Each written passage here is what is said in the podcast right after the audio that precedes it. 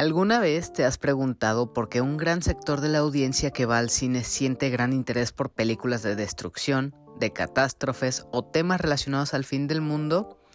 Es raro porque sí hay una respuesta clara para esto, y las razones por las que disfrutamos este tipo de entretenimiento va más allá de lo que podríamos pensar o imaginar. La fascinación de la humanidad por las historias de apocalipsis y catástrofes ha sido ya un tema bastante recurrente en la cultura popular desde las películas y series o hasta videojuegos y literatura, y de hecho se podría decir que esto ya es todo un género dentro del entretenimiento. Es común preguntarse por qué nos atraen estas historias y cuál es el origen de esta fascinación. Entonces vamos con algunas teorías o respuestas de lo que puede ser la razón de todo esto, ya que hay varias. Una de las teorías que explica por qué nos sentimos atraídos a estas historias es porque se relacionan con nuestros instintos de supervivencia. La posibilidad de enfrentar un evento catastrófico despierta en nosotros la necesidad de planificar y prepararnos para lo peor.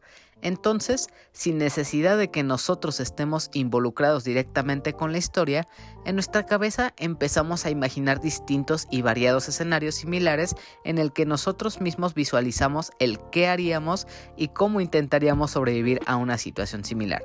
Además, al ver cómo otros personajes luchan por sobrevivir en estas situaciones extremas, podemos aprender de sus estrategias y aplicarlas en nuestra propia vida. Otra teoría es que nuestra atracción por las historias de apocalipsis y catástrofes se relaciona con la fascinación por el fin del mundo en diferentes épocas y culturas y el poder tener la posibilidad de ver cómo sucedieron en pantalla. Desde las profecías bíblicas hasta las predicciones modernas de científicos y filósofos, la idea del fin del mundo ha sido una constante en la historia de la humanidad. La incertidumbre y el miedo que genera este tema nos llevan a buscar explicaciones y a prepararnos para lo peor. Por esto, es que hay muchas historias en las que se presenta a distintos personajes que intentan sobrevivir a situaciones como terremotos, maremotos, incendios, invasiones u otros eventos que impliquen la destrucción de una ciudad o incluso más allá. Sin embargo, también es posible que nuestra atracción por estas historias se deba a una necesidad de escaparnos o distraernos de nuestras ansiedades y miedos. En una sociedad cada vez más compleja y estresante, las historias de apocalipsis y catástrofes pueden ofrecernos una forma de liberar tensiones y enfrentar nuestros peores temores. Al identificarnos con los personajes que luchan por sobrevivir, podemos experimentar una sensación de alivio y control sobre nuestra propia vida. Después de todo, también es que las mejores historias de catástrofes también siempre han sabido perfectamente cómo adaptarse a la actualidad y cada cierto tiempo llega una nueva historia que nos habla del inminente fin de la humanidad o al menos un pequeño sector de esta. Centrándonos ya en las películas de destrucción y catástrofes, son estas tan populares porque están repletas de un espíritu de entretenimiento, adrenalina y tensión. Estos se pueden catalogar como una experiencia para vivir durante un par de horas y muy probablemente, ya que terminemos de ver estas películas, olvidaríamos todo acerca de ellas en los 5 minutos siguientes al salir de la sala. Hoy día ya hay muchísimos ejemplos de películas sobre este tipo de género en el cine, cintas como La Guerra de los Mundos, El Día Después de Mañana, 2012, The Road, Greenland, estas cinco películas son solo algunos pocos ejemplos de esas películas que abordan el inicio del fin del mundo o algo muy acercado a eso, y a través de su historia nos muestran cómo uno o varios personajes intentan tomar decisiones o caminos que los llevarán a un lugar seguro y así poder sobrevivir al caos y la destrucción que conlleva el posible fin del mundo que estamos viendo y todo este tipo de películas son la excusa perfecta para mostrar efectos visuales y edición de sonido que evoque a momentos llenos de adrenalina y emoción, pero al mismo tiempo cuente con personajes con los que sea fácil que podamos identificarnos para comprender sus decisiones y también el comportamiento que tienen frente a todo el caos. El día de hoy, como ya te estarás imaginando, hablaré sobre una película que ahora mismo se encuentra en salas de cine de México que habla y muestra lo que podría ser uno de los tantos fines del mundo que podrían suceder. Pero más que esto, una de las cosas más interesantes que toca esta película es el dilema moral que es cargar con la responsabilidad de salvar a las demás personas, pero esto sería pagando un muy alto costo. Entonces, la manera en la que esta película aborda el fin del mundo agregado al tema de tomar una decisión muy importante pero que afecte la vida de quien la tome, lo hace aún más entretenido de ver. Entonces, con todo esto dicho, me presento. Yo soy Hila y te doy la bienvenida al episodio 129 de La Opinión de Helado, un podcast sobre cine, series, anime y todo lo relacionado al mundo del entretenimiento. Para esta ocasión toca hablar de una película que honestamente me sorprendió mucho y disfruté bastante su historia. Y se trata ni nada más ni nada menos que Knock at the Cabin o Llaman a la Puerta del director M. Night Shyamalan. Así que, sin más tiempo que perder, comencemos.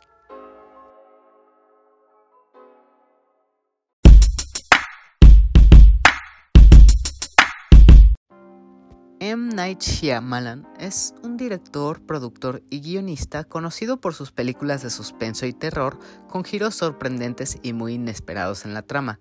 Su carrera desde un inicio logró sorprender a la audiencia comenzando con la película El sexto sentido en 1999. Desde entonces, este director ha tenido altibajos en su carrera con algunas películas muy exitosas y otras mucho menos populares.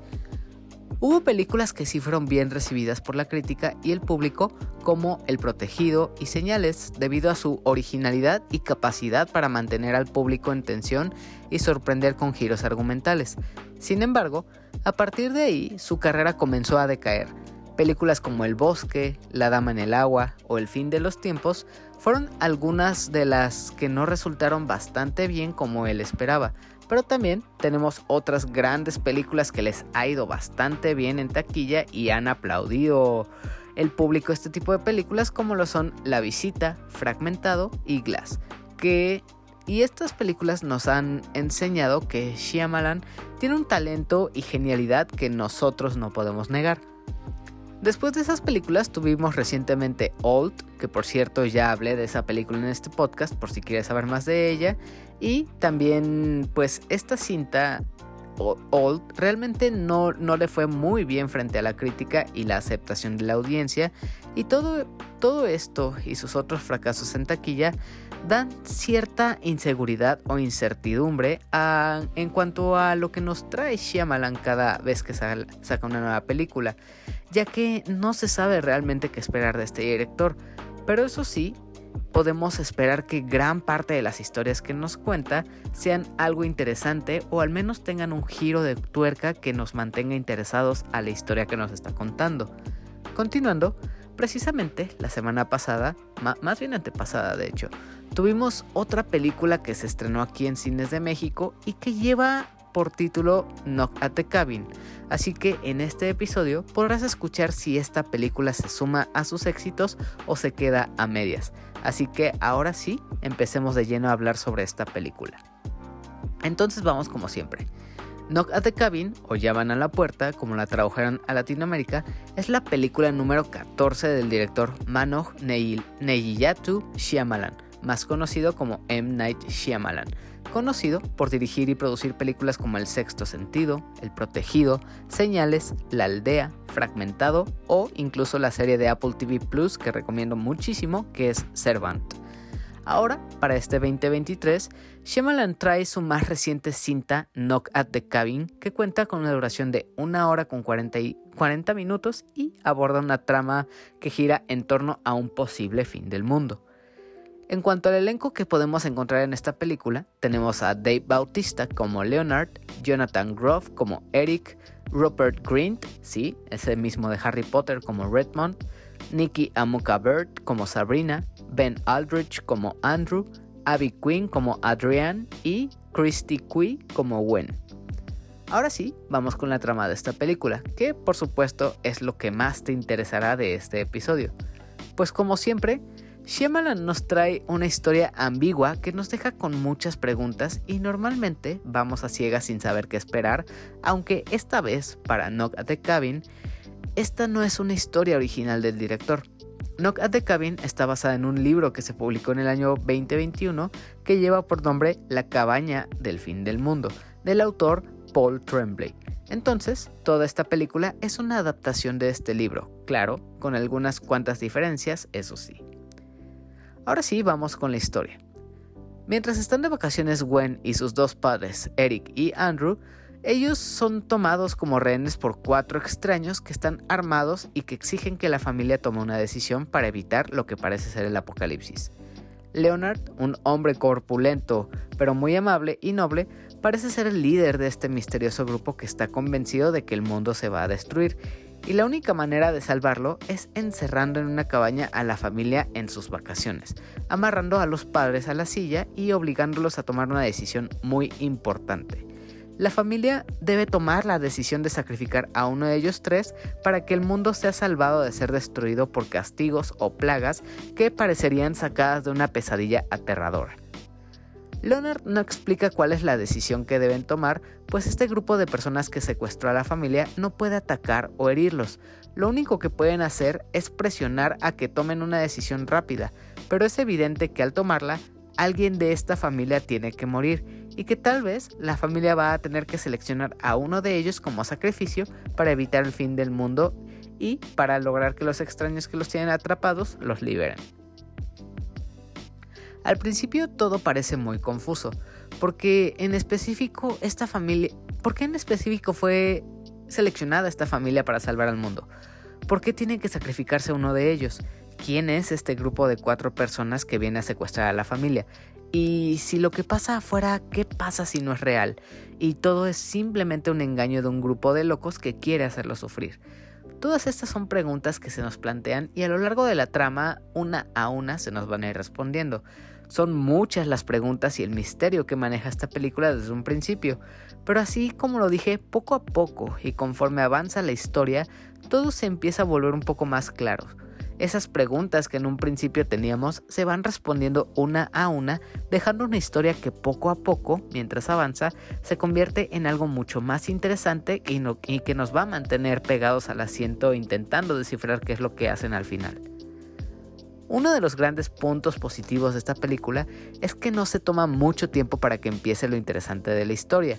Al principio vemos el encuentro entre Gwen y Leonard, este hombre enorme, corpulento y hasta intimidante, pero que, como vemos su interacción con Gwen, vemos que tiene una personalidad súper amable y agradable. Resulta ser un sujeto tranquilo que incluso muestra interés y amor, pero también lástima y tristeza por lo que sabe que tiene que hacer. En esos primeros minutos de la película vemos cómo Leonard y Gwen hablan y ríen y juegan, y el tiempo entre ellos dos pasa volando. Todo esto hasta que Leonard se detiene en seco y dice unas misteriosas palabras a la niña. Nada de lo que va a pasar es culpa tuya. Tú no has hecho nada malo, pero los tres van a tener que tomar unas cuantas decisiones difíciles. Espantosas, me temo. Tus padres no querrán dejarnos entrar, Gwen, pero tendrán que hacerlo. Y esta es la frase que prácticamente inaugura lo que es la verdadera trama de esta película. Y a partir de aquí es que vemos que otros tres extraños se suman y se unen a Leonard y ahora sí comienza el verdadero misterio de esta película. Toda esta secuencia que les conté serán tal vez 10 o 15 minutos de la película y con esa introducción es suficiente para tenernos intrigados sobre lo que está pasando porque también nosotros como espectadores no tenemos ni idea de lo que está sucediendo nosotros vamos entendiendo las cosas conforme las vemos en pantalla. Y ese es otro punto que encuentro muy positivo en esta película. Cómo esta historia mantiene el misterio y la intriga es algo fabuloso y que nos hace parte de esta misma dinámica que hay entre intentar adivinar qué es lo que va a pasar. Durante toda la película, una de las cosas que más va a estar presente en nuestra cabeza y también en la de los protagonistas es que todo eso del fin del mundo es una mentira que todo se trata de un teatrito que se armó un grupo de extraños que son homófobos y que están en contra de esta familia. Pero aún así, por más ambiguo que parezca, ninguno de los extraños quiere hacerles daño, pero tampoco pueden permitirles escapar o desatarlos de las sillas para que salgan de esta cabaña. Simplemente lo que hace este grupo de cuatro extraños es que pueden hablar con ellos y así convencerlos de que lo que está pasando afuera y todo esto del fin del mundo es real y que mientras más pierden el tiempo en tomar esta decisión de sacrificar a uno de, de la familia, distintas plagas o desastres podrían ser liberados uno a uno hasta que se ha provocado el fin del mundo. Y la única manera de impedirlo es que entre la misma familia, entre estos tres personajes que son Andrew, Eric y Gwen, se tome la decisión de que uno de ellos se sacrifique. Y ahí está el peso dramático de esta película, ya que los extraños no pueden interferir con la familia, ni ellos mismos pueden matarlos. Es la misma familia la que tiene que decidir qué va a suceder con el futuro. Otra cosa que me gusta bastante es como poco a poco vas conociendo más de los personajes hasta que dejan de ser unos completos extraños. Lentamente, cada uno de los extraños hombres misteriosos que secuestra esta familia se va presentando ante Andrew, Eric y Gwen, demostrándonos que ellos también son personas normales, personas que tienen un trabajo, familia, hijos, amigos, y debido a unas extrañas visiones y pesadillas que, que se volvieron recurrentes en la cabeza de estos misteriosos personajes, fue que estos de cierta forma fueron elegidos para la misión de llegar a esa cabaña y retener a esta familia en sus vacaciones. Ninguno de esos cuatro extraños es una mala persona y eso es lo que entendemos. Todos están igual de asustados, pero quieren detener esas visiones horribles del fin del mundo que hay en sus cabezas. Y la única forma de detener todo esto es obligando a esta familia a tomar esta decisión tan aterradora. Y claro, Ninguno de esos extraños que llega a esta cabaña está feliz de estar ahí. Se nota lo mal y tristes que se sienten por tener que hacer lo que están haciendo, pero aún así es más importante esa misión que tienen y definitivamente de no hacer estas cosas estarían prácticamente obligando al resto de la Tierra a sufrir el fin del mundo, al que el resto de las familias, de los habitantes, de todas las personas que hay en cada continente, en cada país, en cada ciudad, sufran de destinos terribles que uno a uno, poco a poco, estas plagas ahí... No, no diré cuántas o qué tipo de plagas son, se irán liberando lentamente hasta que nuestros personajes aprendan que verdaderamente hay un riesgo ahí afuera. Por otra parte, también está la familia conformada por Eric, Andrew y Gwen, una familia que por todo el odio que hay alrededor de ellos tuvieron que batallar mucho para estar juntos. Se tuvieron que enfrentar a personas que les hicieron daño simplemente por perseguir lo que su corazón les decía y por estar enamorados. Recibían ataques, miradas de odio, los juzgaban todo el tiempo y esto por parte de extraños y también por su propia familia. Y todo esto, mientras son rehenes, se nos va contando lo que han pasado durante años a través de flashbacks. Ese viaje a la cabaña se podría decir que era de los únicos y pocos momentos en los que la familia podía estar junta sin temor a que alguien les pudiera hacer algo, que no fueran perseguidos o juzgados por el resto de la sociedad. Pero todo esto se vio interrumpido por estos extraños que llegaron a la cabaña y los secuestraron. Obviamente, por todo lo que ha sucedido en el pasado, esta familia iba a tener sus dudas de que todo esto podría tratarse más sobre un discurso de odio contra ellos y sea parte de una broma de la homofobia y, obvio, y odio que hay hacia ellos. Por esta razón, le, a Andrew y a Eric les es difícil confiar en lo que los extraños les están diciendo. Les cuesta creer que verdaderamente se trate del fin del mundo y no de una broma absurda que les están haciendo. El que más duda sobre todo esto es Andrew, que entre él y Eric, Andrew es quien más ha soportado la presión que hay a su alrededor y más lo han agredido por su orientación sexual. Eric, por otra parte, parece entender lo que piden los extraños. Él también empatiza y siente miedo de que en verdad están cargando con el destino de la, de la humanidad y no están haciendo nada para detenerlo. Además de todo esto, también estos personajes sienten coraje de por qué tendría que sacrificarse uno de ellos para salvar a una humanidad que constantemente los ha maltratado y los ha rechazado. ¿Qué caso tiene hacer esto si simplemente el resto del mundo siempre les ha dado una cachetada, les ha dado la espalda? ¿Por qué tendría que sacrificarse Eric, Andrew o Gwen para salvar a un mundo que a esta familia no le ha importado nada? Al contrario, les ha dado puro sufrimiento. Entonces, fácilmente pueden decir, no, que el resto del mundo se vaya al diablo. No tenemos por qué hacernos responsables de una sociedad o de un mundo que nunca nos extendió la mano. Y eso se entiende completamente. Todo este dilema que hay con lo de qué decisión tomar es lo que hace tan interesante a esta película. Entendemos que la pareja prefiera dejar que suceda el fin del mundo, pero también entendemos y sentimos lástima por lo que pasa con los extraños. Esta sin duda es una historia que si nosotros mismos formáramos parte de ella y de esa decisión tan importante, realmente sería algo imposible para nosotros. Realmente hasta los extraños sufren porque se supone que conforme avanza la película, cada uno de los extraños pues le va pasando algo malo o va recibiendo un castigo dependiendo qué tanto tiempo se tarde la familia en tomar una decisión. No es como que estos cuatro extraños que llegan a la cabaña simplemente lleguen y presionen a Eric o Andrew a tomar una decisión. No. Ellos también se ven tan involucrados que, que incluso por más que pase el tiempo y no tomen una decisión, ellos sufren. Ellos tienen consecuencias muy graves de las cuales no van a poder huir. Y ver que ambos equipos o ambas partes sufre de la misma manera es bastante interesante ver cómo progresa en la historia. Y la cosa no se queda solo ahí. No se trata de solo ver a estas personas intentar tomar una decisión. Recordemos que esta película, además de ser de suspenso y misterio, también es de terror y sí le hace justicia al género, porque vemos cómo realmente estas plagas y desastres naturales con los que este acusan o, amenazan los cuatro extraños, pues vemos el miedo que se presenta de, si todo esto es falso o si es real. Eso ya cuando tú veas esta película es algo que vas a descubrir. vas a, enterarte si todo esto que vemos sucede en realidad o estas imágenes y sonidos que vemos es simplemente una mentira.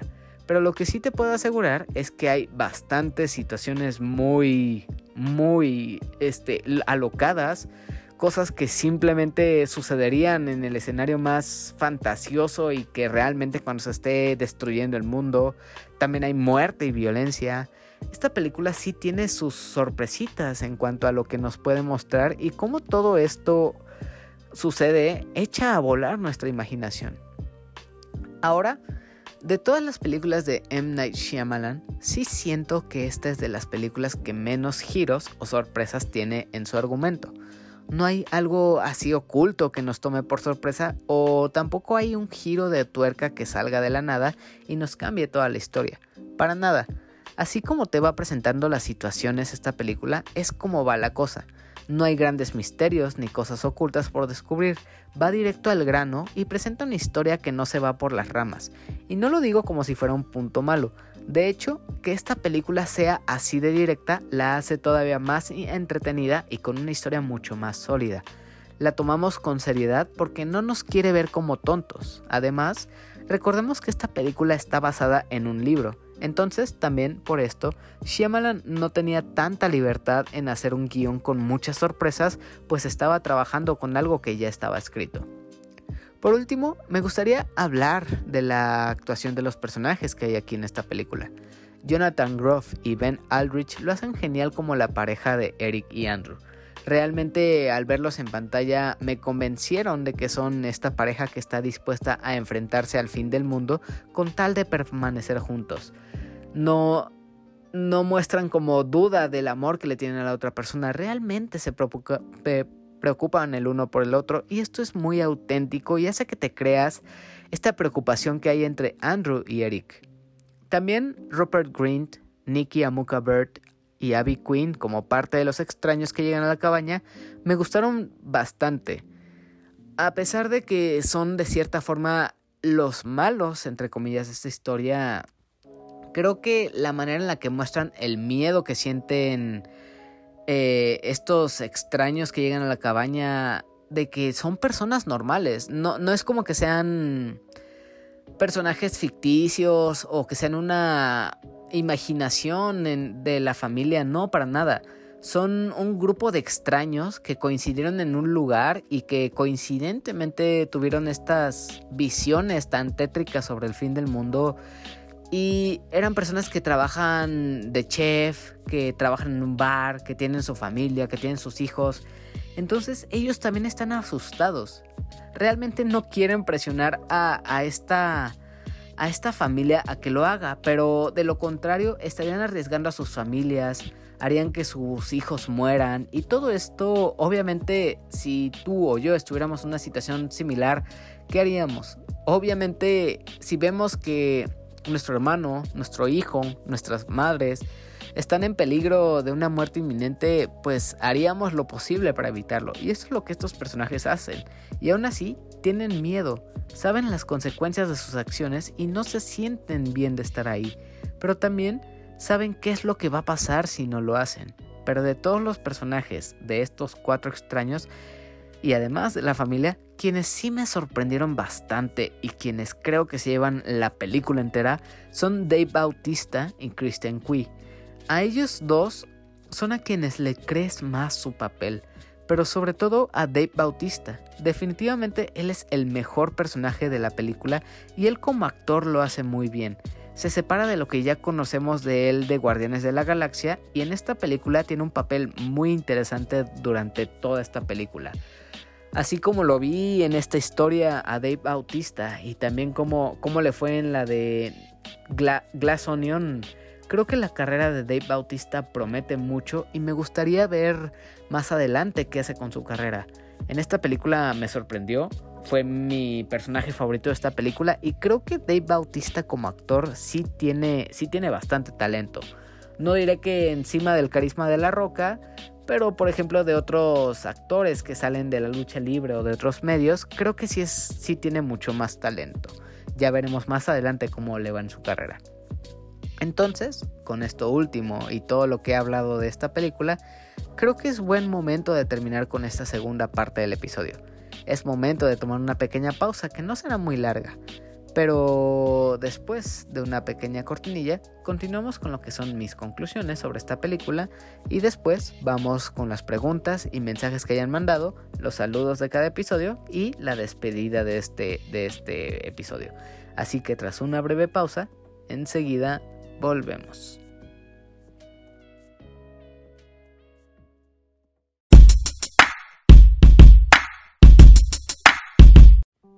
En conclusión, Knock at the Cabin o Llaman a la Puerta es una película súper entretenida que nos trae una gran historia de terror, misterio y suspenso.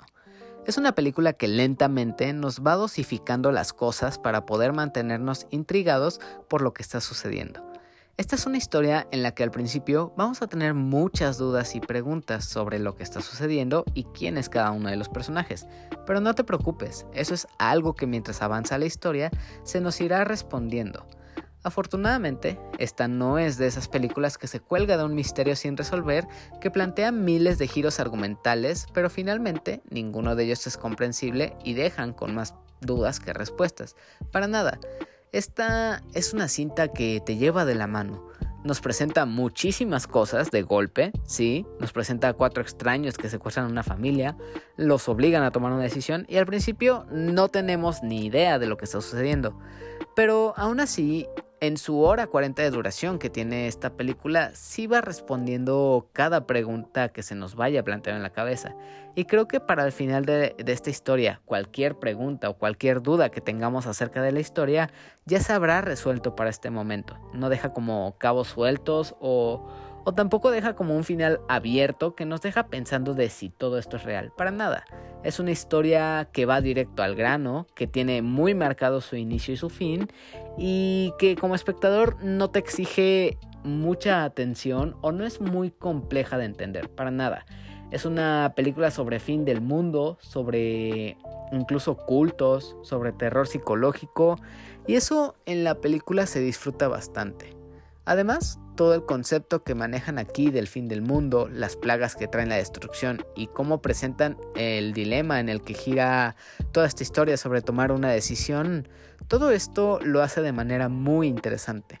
La verdad, no la podría comparar con otras películas de apocalipsis o destrucción porque aquí no es algo tanto de ese estilo, pero aún así, por cómo va construyendo la historia, esa amenaza del fin del mundo en esta película sí se siente real y real y verdaderamente vemos el peligro por el que pasan todos. Eso es todo lo que puedo decir y tengo que decir sobre Knock at the Cabin o Llaman a la Puerta. Así que recuerda que esta película está todavía en algunos pocos cines de México, así que si quieres verla, recomiendo que vayas lo antes posible. Ahora sí, eso sería todo por mi parte. Pero antes de pasar a la parte final de este episodio, si es que esta es la primera vez que escuchas este podcast, te sugiero seguir a este contenido en Facebook, Twitter e Instagram buscándolo como arroba opinión de helado para que puedas enterarte cuando haya nuevos episodios y también a mí personalmente me puedes seguir como arroba heladito en todas las redes sociales donde suelo publicar convocatorias para saludos, mensajes y preguntas cada que vaya a grabar un nuevo episodio. Igual de vez en cuando, estoy haciendo streams en Twitch sobre algunos videojuegos que estoy jugando, así que también puedes acompañarme por ahí en twitch.tv slash heladito o en la misma aplicación busca mi user como heladito. Todas las redes sociales y los enlaces al podcast en todas las plataformas de audio y YouTube y también mi canal a Twitch los podrás encontrar en un enlace al Linktree aquí abajo en la descripción. Así que no dudes en darle clic y seguirme en todas las plataformas posibles. Hablando de redes sociales, ahora sí, pasemos a la sección de preguntas y mensajes que han mandado para este episodio. Y esta vez solo tuvimos una pregunta del fiel escucha que es Soy la Marmota que pregunta, de las películas de Shyamalan, ¿cuál es tu favorita? A decir verdad, esta, esta pregunta llegó a través de, de, un stream de Twitch, por cierto, ahí me la robé para colocarla acá. Y pues este, de todas las películas de Shyamalan, Creo que mi favorita es la de Fragmentado. Creo que, que esa película así tipo de superhéroes, pero muy acoplado a la vida real, es una película bastante interesante. Pero si he de elegir mi producto favorito de Shyamalan, creo que definitivamente me voy por la serie de Servant, esa que está en Apple TV Plus. El arranque de esta serie tal vez pueda ser lento, eh, tarde en iniciar lo que verdaderamente trata la serie, pero conforme avanzan las temporadas se vuelve cada vez más interesante. Hay brujería, hay satanismo, hay cultos, hay muchas cosas muy interesantes. Y la verdad, la fotografía que tiene, la música, las actuaciones, es una cosa a la que le prestan muchísima atención al detalle. Es una serie verdaderamente entretenida y que es una de las joyas escondidas de Apple TV Plus. Así que si consiguen un, un periodo de prueba o tienen a su disponibilidad la plataforma de Apple TV, pues verdaderamente les recomiendo ver la serie de Servant. Se la van a pasar increíblemente bien si superan esta barrera de los tres episodios. Entonces ahí está otra recomendación aparte de esta película. Esas fueron todas las preguntas y mensajes que llegaron para este episodio. Entonces ahora vamos con los saludos a todas esas personas que interactúan y apoyan semana a semana este contenido. Así que comencemos. Saludos para Yamiao, Marmota, Carlos, Sabo, Félix y The Soul. También saludos para Paquito, Abraham, Emiliano, Saikito, Yori y Ares. Igual para Elenita Bustamante que pide su saludo apocalíptico. Saludos a Luis Legajo, también a Rocker Stroker, a Mike Santana, Juan y Alec Palma de Fugitivos Podcast. Saludos a Kenai Lex, Rob Saints, Ingenierillo, Eddie y Samper del equipo Langaria y Showtime Podcast. Un fuerte abrazo y saludo a Bunny, Paper, Alberto, El Gogo, Jackstrokes y a toda la familia pandabulosa. Saludos para César o señor Scroto de Dream Match, también para el Daggett de la presa de Daggett.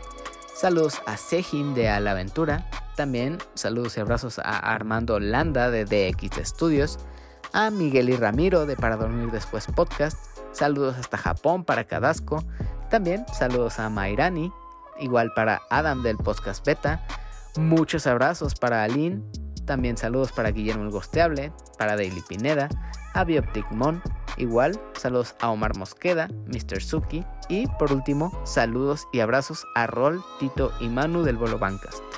De igual forma, aprovechando los saludos, extiendo también la invitación a que escuches otros contenidos amigos como son el Podcast Beta, Bolo Bancast, Showtime Podcast, Dream Match a la Aventura y Susurros del Inframundo. Nuevamente, Muchas gracias a todos por aportar y escuchar este podcast semana a semana. Su apoyo se agradece bastante y es lo que me anima a seguir haciendo este contenido cada, cada semana.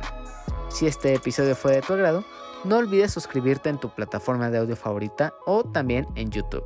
Simplemente busca este podcast como La Opinión de Helado en cualquier plataforma, ya sea Apple Podcasts, Spotify, Anchor, iBox o YouTube, y así tendrás acceso a más de 125 episodios con temas relacionados al cine, series, anime y muchas cosas más. También, si la plataforma lo permite, me debería mucho bastante que le des una calificación conforme a lo que te ha parecido este podcast para que el algoritmo pueda recomendar este contenido a más personas. Igual, si estás viendo esto por YouTube, no olvides dejar tu like, suscríbete también y deja tu comentario abajo en, en la sección de comentarios contándome qué te ha parecido este nuevo episodio. Después de todo esto y sin más que añadir, te agradezco mucho que hayas reproducido este episodio. Ojalá la hayas pasado bien y esto que hablé hoy te haya animado a ver la película de la que hablé. Así que igual más adelante, ya que te animes a verla, me cuentes qué te ha parecido. También para que te puedas animar a escuchar los futuros episodios de este podcast que llegan todos los días lunes y los viernes. Entonces, ahora sí, sin más que añadir, me despido de ti deseándote lo mejor. Adiós y hasta la próxima. Nos vemos.